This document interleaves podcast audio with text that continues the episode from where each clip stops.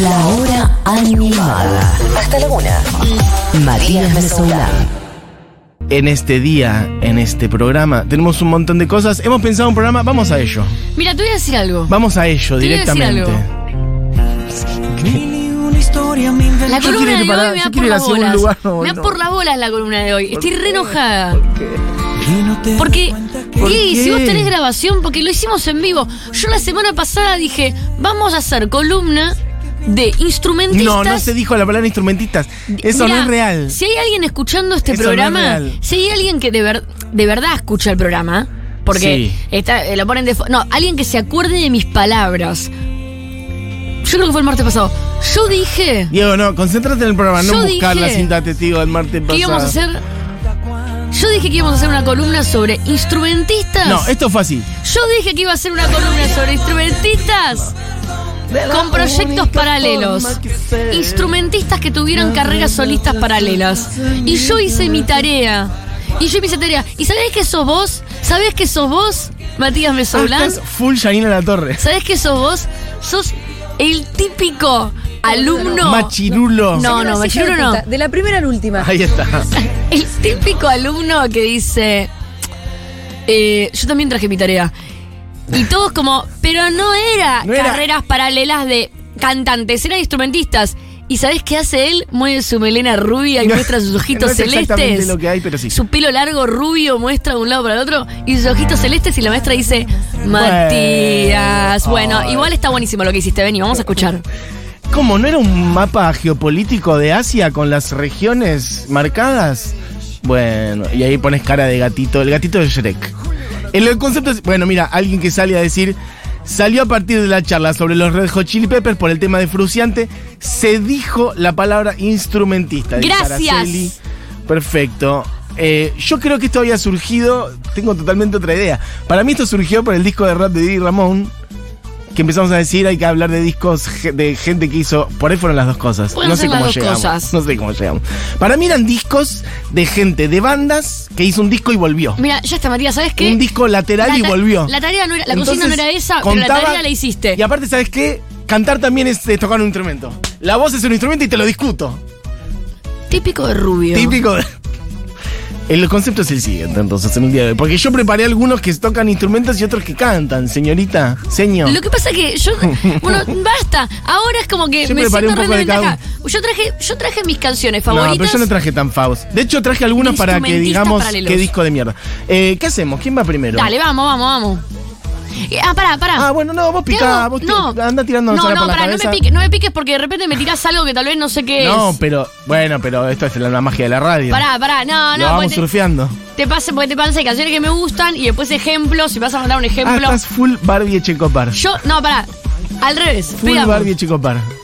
Tratando mal a la Quiero, gente. quiero arrancar de hecho por un Lo dijeron ejemplo. por Fruciante, dicen acá. Gracias. Quiero arrancar Igual gracias al Fruciante para el público. caso. Fruciante caso tiene más cantidad de discos que los Peppers. Pero no o sea, tiene nada Fruciante que ver. tiene una carrera solista ya es directamente. clara. Eh, Este programa, por ¿Qué- cuál es razones que desconozco, dura solamente una hora. Así que por favor, no quiero discutir el día que me toca a mí.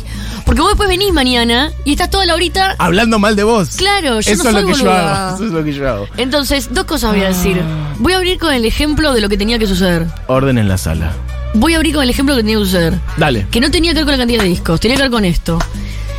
Eh, yo ya hablé de esta persona, así que es un buen ejemplo. En los 80 comenzó una banda que para mí es una de las mejores bandas de rock contemporánea que existe, tiene discazos, todo. El cantante se llama Frank Black. El cantante se llama Frank Black. La bajista se llama Kim Deal.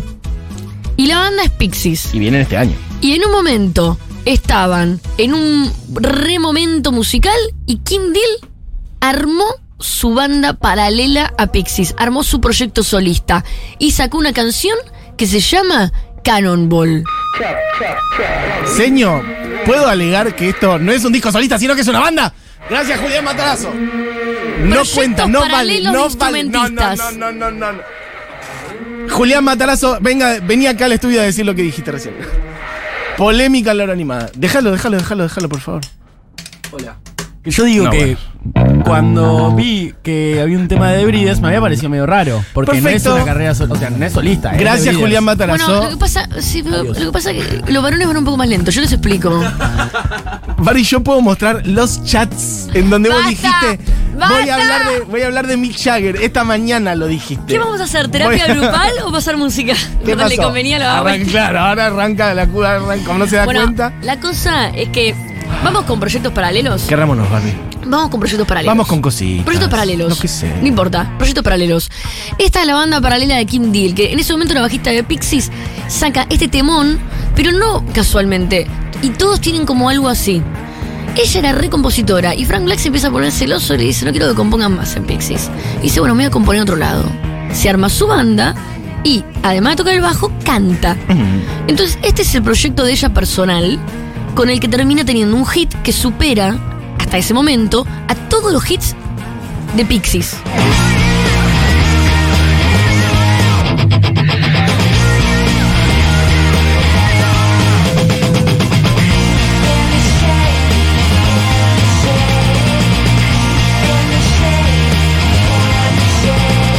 El resto de los ejemplos que traje, ahora te los voy a ir tirando, ahora anda vos, son muy personales. Son canciones que me gustan mucho de proyectos paralelos. Me parece bárbaro. Eh, quería decir que eh, Breeders tiene mm, una versión hermosa de Happiness is a Warm Gun. Sí. De los Beatles. Sí. Creo que está por ahí. ¿La podemos buscar en 35 segundos? Happiness. Están en Inesat, están en Inesat. Happiness. Happiness. La palabra happiness. Está en el primer disco de, de Breeders, que es Pod. Y es una canción de los Beatles que es hermosa, que tiene varias partes. Es verdad. Y la versión. Mira lo que es esta versión. Chururururu.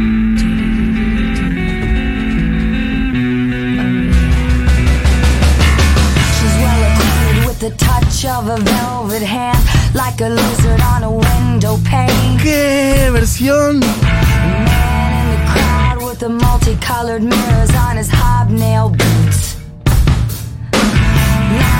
his hobnail boots. Lying with his eyes while his hands are busy working overtime.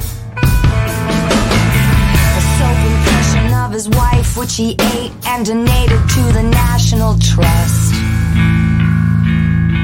Bueno, decir que esta es una de mis canciones favoritas de los Beatles me parece una cosa Uy, increíble.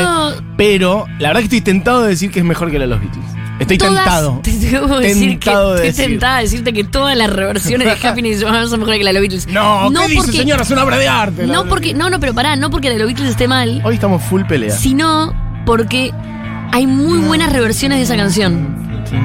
Sí, estoy pensando, ¿cómo? con- ¿De Happiness? Happiness de Gun tiene muchas reversiones como muy darks y copadas. Y ahí dice Mother Superior. Ya llega, ¿eh? después Bueno, eh, ¿sigo yo? Sí. Vamos al amigo Ron Wood de Juli Matarazo, me lo tiras cuando quieras. Básicamente este me encanta porque el nombre me parece fabuloso. El asunto es así. Ron Wood, año 74, justo antes de sumarse a los Stones, que sumó en 75, era ya un poco de ese mundillo, pero sobre todo era de los Faces. Eh, una gran banda en donde está nuestro amigo Ross Stewart, Stewart. que ya dijimos que vamos a hacer un programa sobre él. Sí, no, y perdón, yo estoy, eh, no estoy con, el, estoy con el celular porque no traje la computadora. ¿Querés una? Eh, no, no, no, es que tengo mi archivo. ok. Eh, te quiero decir que podemos hacer un especial de todos los proyectos paralelos de los Stones. Sí, compré, compro, compro, compro. Carrera solista, bueno, disco solista de Carreras Keith solistas Richards. y bandas paralelas. Hoy Keith Richards reentraría porque no es que tiene una- un carrerón solista, tiene algunos discos que son Es gemas. Random. Tiene como un disco que es de principio de los 90 y fin de los 80 Ese disco es y fabuloso. otros dos de hace poquito. Em, Yo, de hecho, eh, hay uno que sacó hace menos de 10 años, no el último, el anterior. es Espectacular. Sí, a mí me, yo la canción que amo y que puedo escuchar para siempre en loop es Hate It When You Leave, que es Esa una- del 92, me parece. 92. Bueno, vuelvo al amigo Ron Wood, integrante de los Stones, pero justo después de esto, año 74.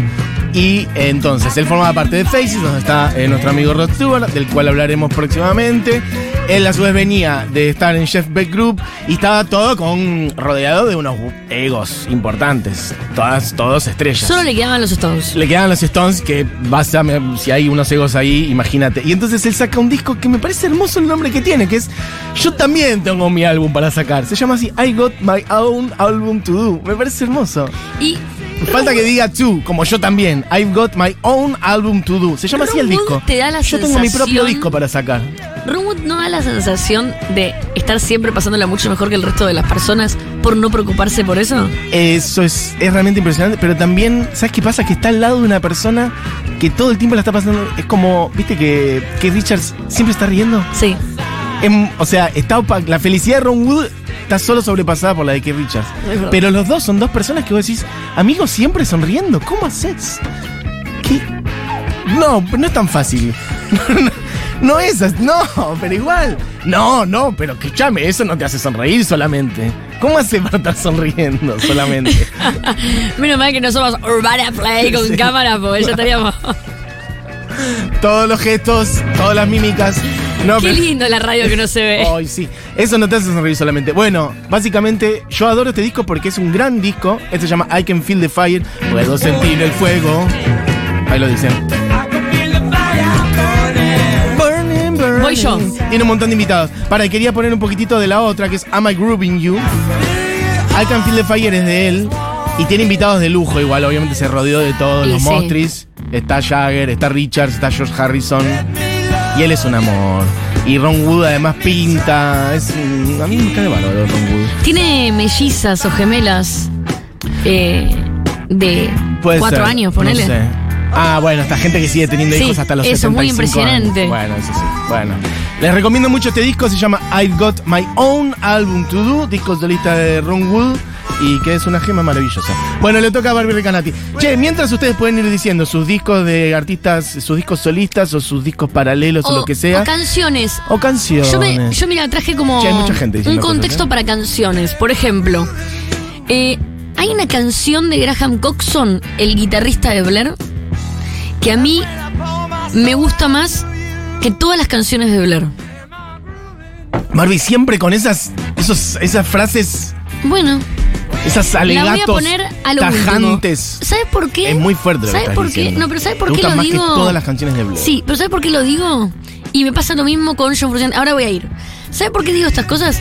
Porque me parece que está bien que nos gusten mucho, mucho cosas que no necesariamente son mejores. Ok. Hay que liberar un poco la Sí, discusión de qué es mejor o qué los es gustos. peor. Claro. No, eso es de ya. Entonces, yo voy a defender mis gustos. Esto es así. Eh, Graham Coxon es uno de los coautores de muchas de las canciones de Blair y compositores de muchas de las canciones de Blair. Es como una de las mentes brillantes. Y en el- saca varios discos solistas. A fines de los 90 empieza ya creo que en el 98 casi discos solistas muy low-fi. Pero en el 2004 saca Happiness is Magazines. Estamos escuchando Bittersweet Bundle of Misery, ¿no? Eh, el 2004 saca Happiness is Magazines, que es un disco que le va muy bien en Inglaterra.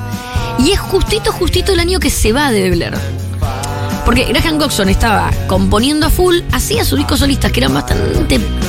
No pedorros al lado de lo que hacía, pero era como. Sí. No estaban a la altura de lo que venía haciendo con Blair. Ujú. Y cuando se va de Blair, como que se lleva sus mejores canciones con él. Como que deja de componer para Blair y empieza a componer para él. No es que agarra sus lados B. Sí. ¿Me entendés? Sí, sí, sí. Dice, no, lo que hubiera compuesto para Blair lo compongo para No, por mí. Y saca este disco que tiene estos dos hitazos. Este es Bittersweet Bundle of Misery. Y el siguiente, Freaking Out.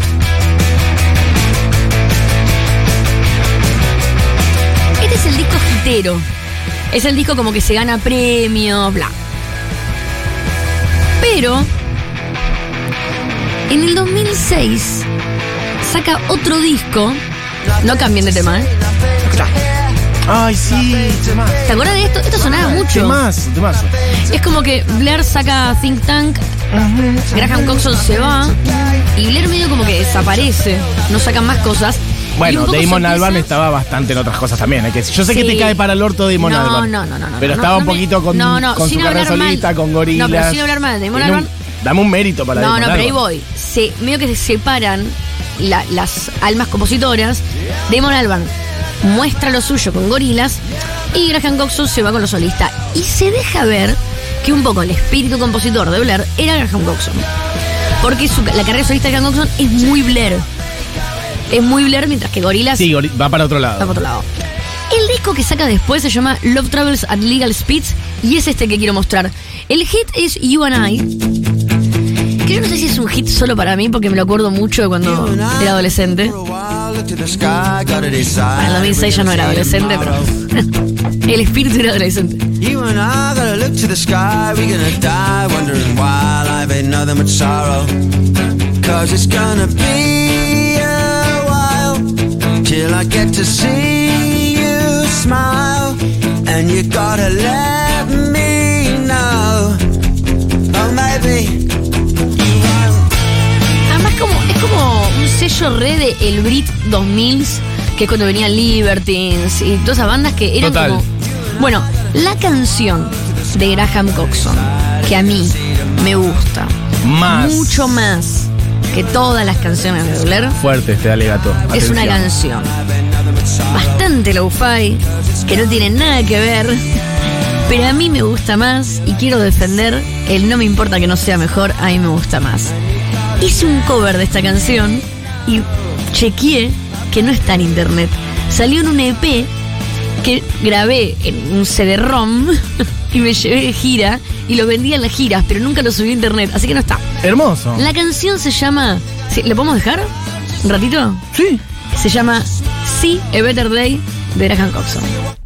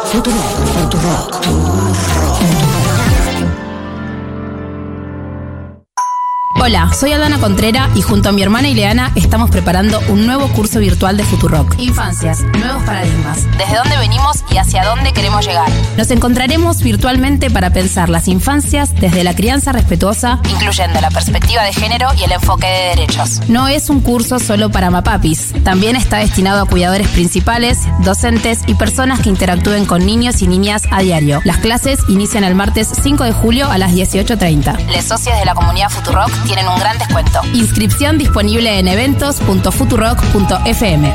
Nos vemos ahí.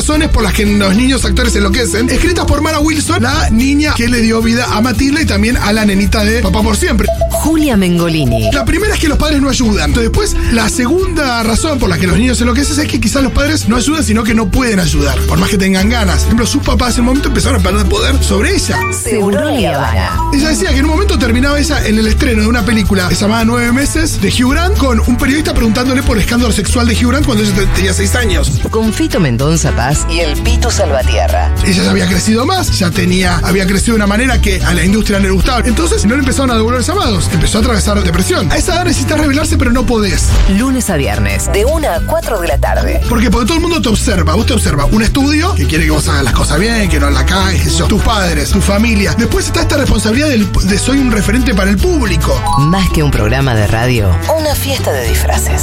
Hay una cosa de inseguridad respecto de que lo que único que saben hacer es actuar. ¿Por qué? Porque en general dejan los estudios muy jóvenes, no estudian otra cosa. Entonces también hay mucho complejo de. de- es muy loco porque, son gente famosa, con guita y eso, pero están por ahí muy acomplejadas por no haber seguido una carrera, por no saber algo más. Seguro Habana. Entonces, bueno, tengo que hacer esto y después, como está tan señalado el que cortó con su carrera y que no, y que no llegó a nada, hay un pánico a eso. Y la última razón por la que las niñas eh, actores enloquecen, según Mara Wilson, es que no te puedes escapar. Esto me van a reconocer. Me van a reconocer hay una cosa donde, en desde el momento que ella hizo. Matilda, va a ser Matilda para todo el mundo. Porque yo no muestro una foto de Mara Wilson a la gente, la gente no va a decir Mara Wilson, va a decir Matilda. Futurock FM. Fu. Siempre goce. Tú nunca en goce.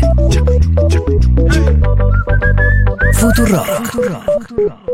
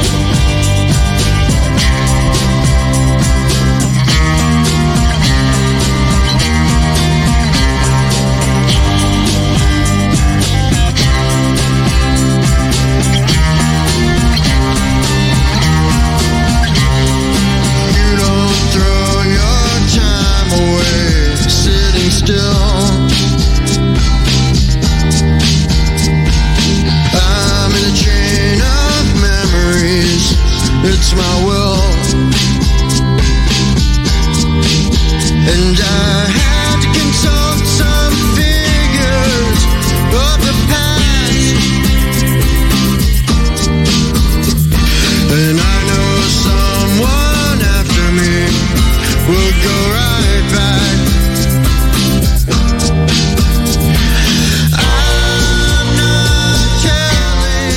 Bueno, lo que suena. Es el amigo Fruciante, el que disparó un poco todo este, mm, todo este programa que estamos haciendo el día de hoy, que tiene una carrera larguísima solista y hemos elegido algunas cosas, tanto Barbie como yo. Este tema, sí, este tema que está sonando, Going Inside, o sea, no es casualidad, porque el Graham Coxon también pasó. Creo que este es el único disco de Fruciante que se editó en Argentina en su momento. Tal vez hay otro, pero tengo el recuerdo de que este disco estaba en las disquerías, igual que lo de Coxon. Eh, estoy hablando de To Record Only Water for 10 Days. Eh, o To Record Only Water for 10 Days. Eh, que esta canción tenía un videoclip en la tele. Entonces era como que.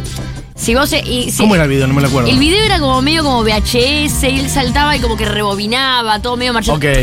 Y era como.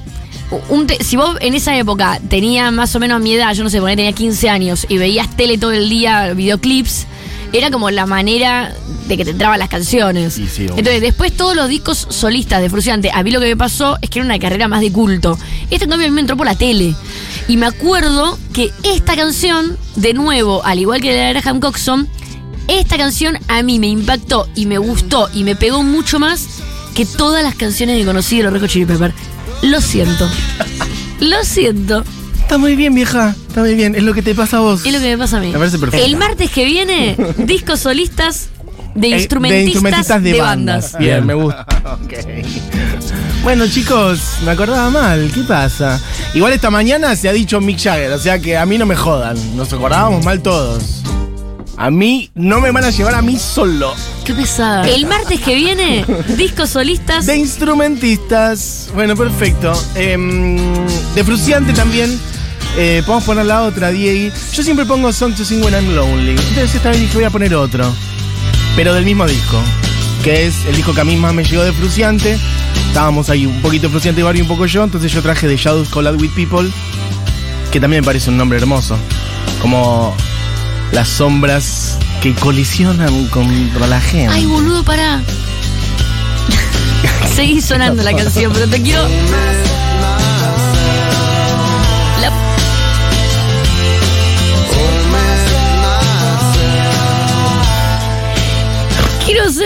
Mientras suena yo Fruciante, quiero ser Otro desagravio, otra no, acusación. Sí, una acusación al sitio que más odio en el planeta Tierra, que es Wikipedia. Ay, yo amo Wikipedia. Odio Wikipedia y te voy a decir por qué. ¿Por qué? Porque vos pensás que No, es información. cosas- no, bueno, y son un montón de personas muy random, Random poniendo lo que se les ocurre. cosas. Y este es el ejemplo. Pero a mí me parece Quise muy bien- meterme a ver el año Sí. de un disco de Fruciante y escucha esto. La repentina fama y las constantes giras hicieron que Fruciante abandonase la formación de los Red Chili Peppers en 1992. Y se recluyó en su casa para volverse adicto a la heroína Para. y grabar una serie de discos en solitario. Como que él dijo, voy a hacer, voy a hacer esto. Pero, boludo, o sea, la gente que escribe esto, no hay, no hay ningún tipo, uno sabe si es una persona re- fanática religiosa que odia a Fruciante. Sí, claro. se, re- se fue de los Peppers para, Para volverse dedicarse a adicto eso. a la heroína. Es como la canción de Rafa que dice, porque vos no me querés, entonces me dedico al alcohol. No lean es más. Wikipedia. Entonces, ahí está, mira qué rápido que te tiene Esto es lo que le dijo Fruciante a Anthony Kiedis. Entonces me dedico a la heroína. Pa, para, y arrancó a componer todas estas canciones. Bueno, hay que decir, Fruciante tiene una carrera muy larga, solista, que eh, como Barbie dijo, cuando se fue en el 92, Para para dedicarse, reclutarse. para dedicarse, a la heroína. lleno. Este, sacó algunos discos en los medios de los 90, después volvió a los Peppers y siguió haciendo discos, esto es lo que me gusta, que siguió haciendo discos de él Y se fue y volvió. en pero durante los Peppers, o sea, no es que como que los discos solistas solo los hace cuando no está en los Peppers. No. Los primeros sí, pero después siguió igual sacando discos propios. Los mejores hay que Está decir muy que lo bien. sacaron, lo sacó cuando no estaban los Peppers. Es pro- a mí este me encanta igual, ¿eh? Shadow Call with People, que es del 2003, 2004. Y ahí se fue, no estaba más. No, pero está, ahí estaba. Creo que es el segundo. es la seg- yo te miro porque Juli Mataroso sabe mucho de los Peppers. Ah, sí, yo pensé que se había ido. Yo creo que son tres las gestiones de Fruciante en los Peppers. Yo pensé que se había ido después de Californication. No sé por qué. ¿Sí? no, se fue no. después de Californication y después volvió. Claro, volvió fines de los 90s y estuvo en los primeros años 2000 Y después se fue. Claro, se fue Después de de vuelta. Californication. Y ahora volvió y esta es la tercera gestión. Esta es la tercera gestión. Esta es la tercera gestión. Ter- Tercer gobierno de Fruciante. Yo creo que el primero es el más corto, el intenso, el de No donde podemos no- hacer un programa sobre. es polémica en el bar, boludo. Porque Fruciante se, de- se retiró para Como dedicarse si a no la tuviéramos Google. heroína. Además, es como que no. Ese programa que, que sin Google, sin. Bueno, pero yo te digo lo que sé, vieja. Mira, o sea, Está él bien. estuvo con los Peppers en, eh, cuando sacaron el disco que siempre digo mal, Blood, Sex, Sugar Magic, ve que lo digo Blood. Sugar, Sex Blood, Magic. Sugar, Sex Magic. Siempre me sale el sexo antes que el azúcar. Blood, Sex, el Blood, Sugar, Sex Magic. Bueno, después se fue de eso justamente. Ahí entró Dave Navarro, sacaron One Hot Minute. En el 99 sale Californication, ahí ya estaba de vuelta. sí, es verdad. En por eso. el 2008 se fue. Por eso se fue en el medio de los 90 y claro, y después se quedó, ponele unos 8 años, o un poquito más, 10 casi por lo que me decís. 2008, sí. Se volvió a ir y ahora volvió y es la tercera intendencia de Fruciante, el tercer gobierno de, de- de Fruciante. Bueno, eso es lo que quería decir. Eso de Shadows Collide with People, igual les recomendamos. Él tiene cantidad, deben ser como 15 los discos solistas que tiene Fruciante, así que bueno. Che, voy a leer algunos mensajes de la gente. Justamente, mira, alguien dice Main Offender de Keith Richards es el mejor disco de los Stones post 1980. Me gusta que dice mejor disco de los Stones. Eh, totalmente de acuerdo con Barbie. Wikimedia es una. Por...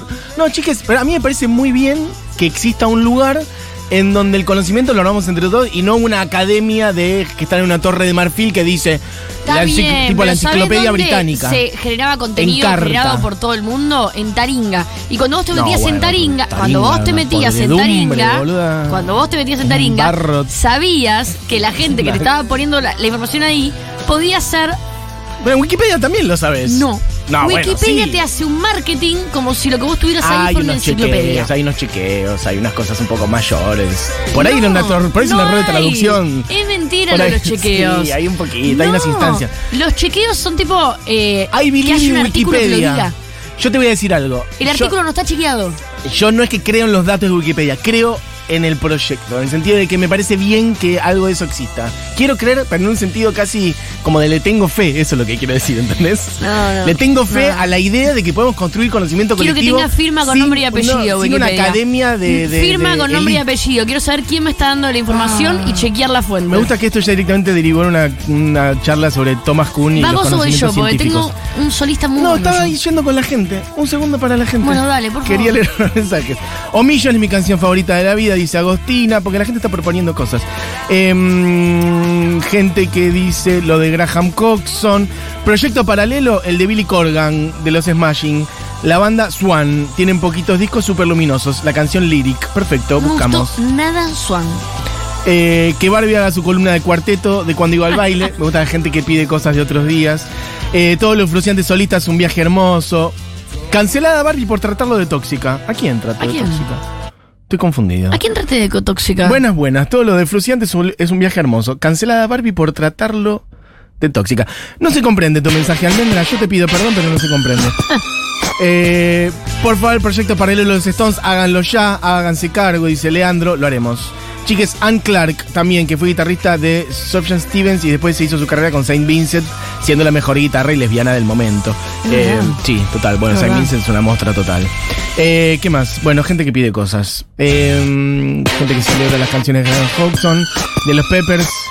Gente, bueno, hablando de Fruciante. Bueno, ¿a dónde vamos ahora? Yo me mareé. ¿Qué? ¿Sigue yo? ¿Sigue Barbie? ¿Vos, ten- vos tenés, yo tengo lo que vos quieras. Yo tengo ahora. em, Freddy. Bueno, podemos poner un poco de dos discos. El asunto es el siguiente. Freddy Mercury sacó dos discos solistas. Eh, tirame. em, podemos poner. No, eso es Queen. Poneme eh, de Mr. Bad Guy, que es el disco, el primer disco solista de Freddie Mercury que salió en el 85 y es eh, eh, muy choto, hay que decirlo. A Diego le gustó esto. Tan, tan, tan, tan, tan. Bueno, en este momento Freddie Mercury medio con un ego trip diciendo medio Queen soy yo. Y la verdad que no le fue tan bien. No es tan bueno ese disco. Esto de hecho está un poco mostrado en esa película, que es una poronga, para que veamos como que. Como no solo mentira. Wikipedia falla, claro. Yo escuché que son La mentira. película es una poronga. La película es, es todo mentira, Todo pero mentira. yo escuché que lo de la carrera solista también es mentira. Que. mm, Jugó un poquito a sacar el este papá disco. De, de mi hijo es muy fanático de Queen. ¿Y qué muy dice el fanático. papá de tu hijo? Y me contó que estos discos solistas Freddy los hizo re en buen plan y en buena onda con Queen, que Sí. no los hizo en un flash ego trip. No, no, por eso. Como eso marca es- la película. Bueno, pero él tenía un ego importante. No, que sí, no. pero como que fue un flash recopado. Sí, de sí. hecho, ya que mencionas Queen, Sí, te propongo que así como hacemos columna de los Stones, sí. ojo con la columna de carreras paralelas de Queen, porque Roger Taylor Sí. tiene una carrera solista muy buena. Y podemos hablar Brian de May que- también, pe- pero a mí no me tanto, pero la carrera de Roger Taylor. Brian no, la Brian May es increíble. Vamos a hablar de que es astrofísico. Roger Taylor tiene grandes canciones solistas, ¿eh? Bueno, yo quiero destacar este disco, pero sobre todo quiero destacar una cosa que me parece una obra maestra superior directamente, que es el disco que saca con Montserrat Caballé Espectacular. para los Juegos Olímpicos de. Barcelona. Ponete, y ahí podés poner Barcelona, básicamente. ¿Está? Y después hay otra que es increíble. Esto es una cosa impresionante, directamente. Otro día podemos profundizar más en la historia de este disco. Pero es él y Montserrat Caballé, incluso medio trabajando a distancia. Él ya en una etapa Sí, mucho muy transfer había. mucho WeTransfer, muy internet, chateaban mucho por ICQ y demás. Esto para la gente que no tiene ni idea. Juegos Olímpicos de 1992. Ella una cantante lírica. Él la figura por ahí más importante de la música de ese momento. Y si no, lo discutimos. Pero por ahí andaba. E hicieron esta canción hermosa. Y es un disco, de hecho. Pero escuchemos un poquito a ellos dos.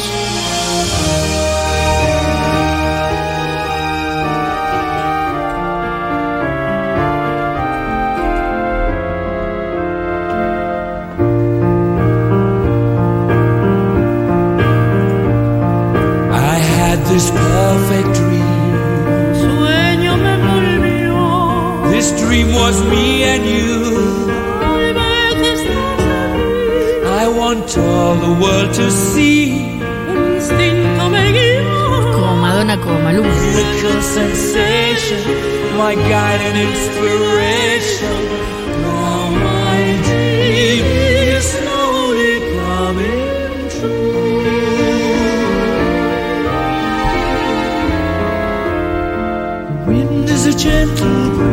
Lo veo tentado a Diego Vallejos. ¿De qué se ríe, señor? Vamos a ir al.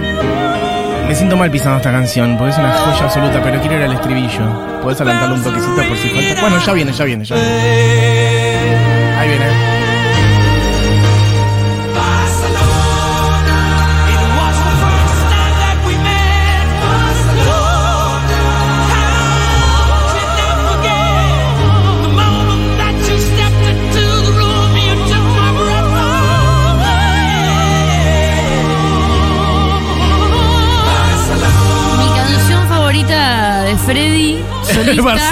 No, es. Esta canción es mejor para vos que todo Queen. No, es la versión de Grey Pretender, te podría ya decir que está a la Ah, altura de toda la carrera de Queen. ¿Qué te pasa con Queen a vos? ¿Te gusta? ¿No te gusta? No me gustaba nada Ah, cuando era amo chica Queen. y me empezó a gustar mucho de grande. Yo amo absolutamente. Mucho. Para la que quería Me mostrar llevó es, muchos años. es otra que es una joya que se llama La Japonesa. La tenemos, ¿no? La Japonaise, la japonés.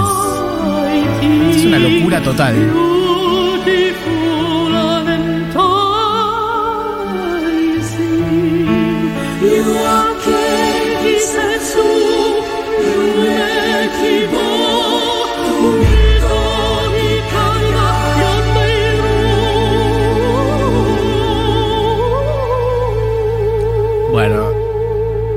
Otro día podemos profundizar en este disco porque da para contar. Mira lo que es esto. A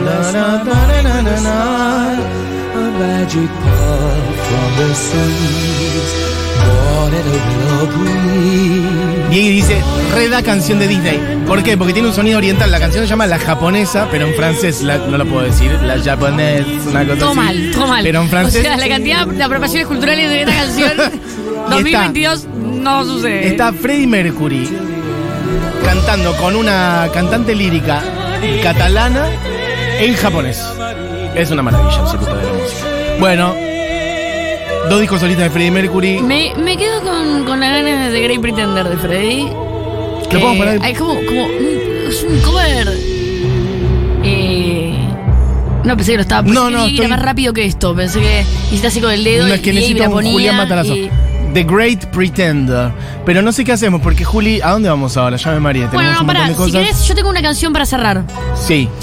Eh, hay una banda que tiene muchos proyectos solistas. Eh, tiene el baterista que hace música ambient. Tiene el bajista guitarrista que hace música clásica. Tiene otro eh, guitarrista que tiene como una banda un poco más, eh, no sé, ambient indie. Todos los músicos tienen un montón de proyectos solistas que cuando los juntás decís, Sí. ah, tiene sentido esta banda. Ok. Estoy hablando de Arcade Fire. Hermosa banda. Y estoy hablando también de el hermano del líder de Arcade Fla- Fire, Will Butler. Se fue en marzo de este año en la banda y ya era el que más tenía discos solistas. El primer disco solista que eh, saca lo saca en el 2015 con la canción que para mí no es mejor que la carrera de Arcade Fire porque la verdad que yo me gusta mucho mucho Arcade Bien, Fire por y fin, para mí es una banda de- muy superior. Un poco de prudencia. Pero es un tema que sí está como. Es, es un tema que está en mi playlist de me gustas de Spotify. Sí. Estoy hablando de la canción Ana. No sé si la conoces. Es un temón, temón de Will Butler.